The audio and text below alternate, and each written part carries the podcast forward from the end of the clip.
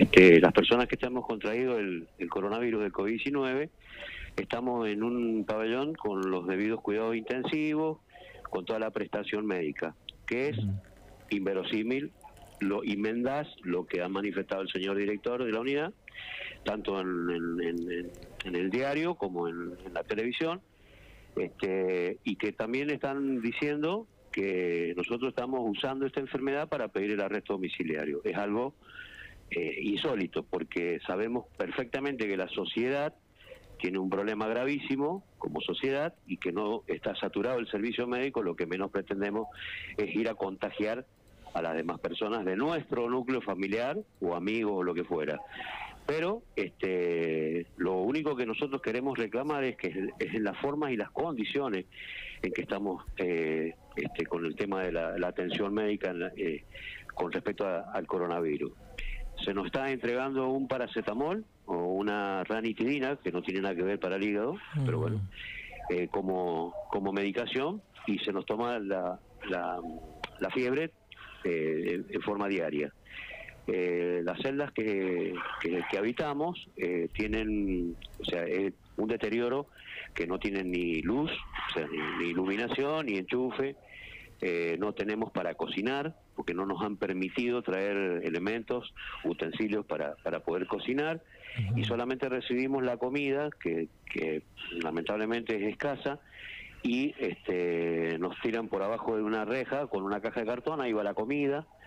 Eh, o sea, estamos peores que animales. Si bien nosotros sabemos y entendemos que la sociedad tiene un enojo hacia la persona que está privada de su libertad, pero que si bien nosotros debemos reparar el mal que hemos ocasionado a la sociedad, consideramos que el derecho a la vida lo tenemos todos, pues no estamos condenados a la pena de muerte y por ende no existe en nuestro país.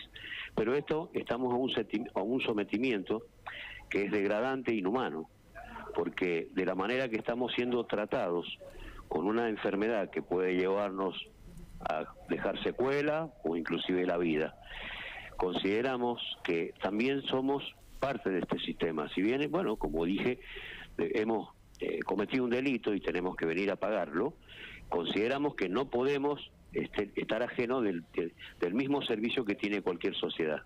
Entonces, eh, el reclamo nuestro es, en primer lugar, dejar bien remarcado que eh, el señor director de la unidad manifestó que acá están todas las condiciones y que eh, el pabellón donde nos han designado eh, reúne las condiciones para la patología que estamos o sea pasando más allá de, las personas que tienen este, patologías de riesgo como EPOC hay gente con EPOC gente con asma yo tengo diabetes hipertensión bueno y otras patologías este hay personas con HIV y que no tendrían realmente que estar en estas condiciones. No, acá no hay respirador. En el caso hipotético que a alguien le falte el aire, acá no hay respiradores.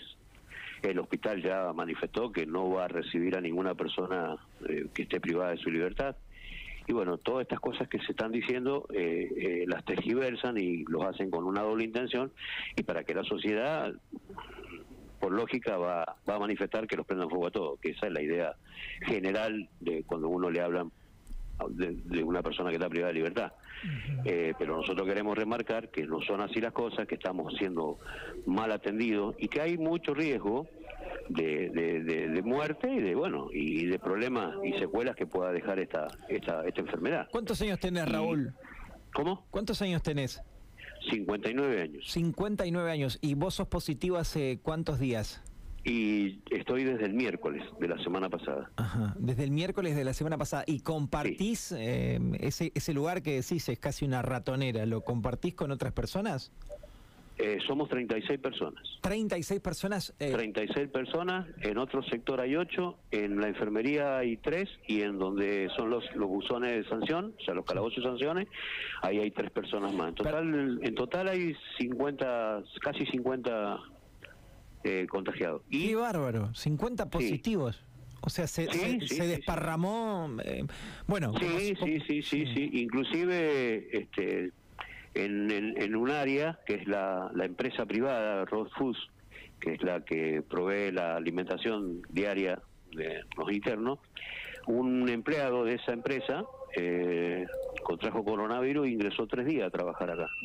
Lo que contagió a dos internos que trabajaban de fajinero en el pabellón 6 Bajo. Eh, un señor que salió con la salida transitoria, no le hicieron el hisopado cuando ingresó, fue el que me contagió a mí, yo contagié a dos más.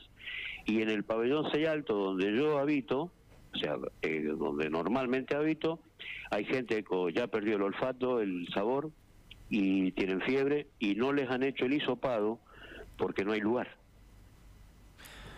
O sea, no, no son 50, acá hay muchas personas más contagiadas, que están contagiando a los demás que están en los pabellones.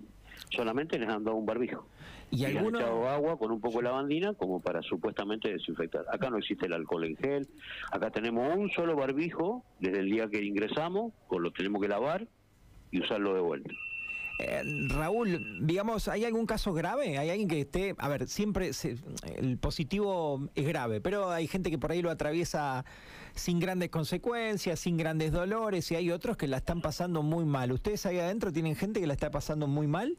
Sí, sí, sí, sí, sí. Sí, hay dos personas, una persona que está con EPOC y la otra que debe más o menos auxiliar entre los 65 años, y después hay un señor este, de 67 años que tuvo hace muy poquito pulmonía y tiene asma. Y la verdad, están, uno los ve y lamentablemente no sé dónde sacan fuerzas. Qué bárbaro. No sé de dónde sacan fuerzas. Con un paracetamol o una ranitidina, que no cumple ninguna función, este solamente que para la gastritis eh, es lo que nos entregan de medicamentos. Eh, ¿Cuál es la solución? Eh, no sé si para todos y si para los que están en un grave en grave estado. ¿Cuál es para ustedes la solución, Raúl? ¿Qué piden? Y yo creería que acondicionar el lugar, o sea, en un lugar acondicionado con respecto a la, a la, a la higiene, a la higiene diaria, a la higiene personal. Eh, este, en, la vestimenta. Estamos todos contagiados, o sea, estamos todos contaminados. y, y, realmente nos trata como si tuviéramos lepra, porque cuando se arriman a la puerta nos hacen retirar como 3, 4 metros, nos abren el portón y nos tiran la comida en una caja de, de cartón. Este, no sabemos si viene higienizada. Está bien, ya lo tenemos al virus. Perfecto pero eh, se, nos están eh, vulnerando derechos, derechos, por ejemplo, de que una persona le duela la espalda o tenga fiebre, tiene que esperar hasta el otro día que venga el médico a tomar. Yo que consideramos que tiene que haber como un cuidado intensivo con un médico permanente o un enfermero, para en el caso particular de que la persona tenga fiebre, tratarlo en el momento y no tener que esperar 24 horas hasta que al otro día vengan para que le den una pastilla. El primer día que yo ingresé acá, que fue el día viernes, eh, dieron 20, o sea, dos blisters de 10 pastillas de paracetamol para 36, cortándolas por la mitad para darle una mitad a uno, para mitad la otro, el otro que se tomó dos porque se la guardó, porque lamentablemente pasa eso. Estamos a... Estamos hablando con Raúl Bresi, está detenido en la unidad 4, eh, es COVID positivo, al igual que más de 50 detenidos en esa unidad.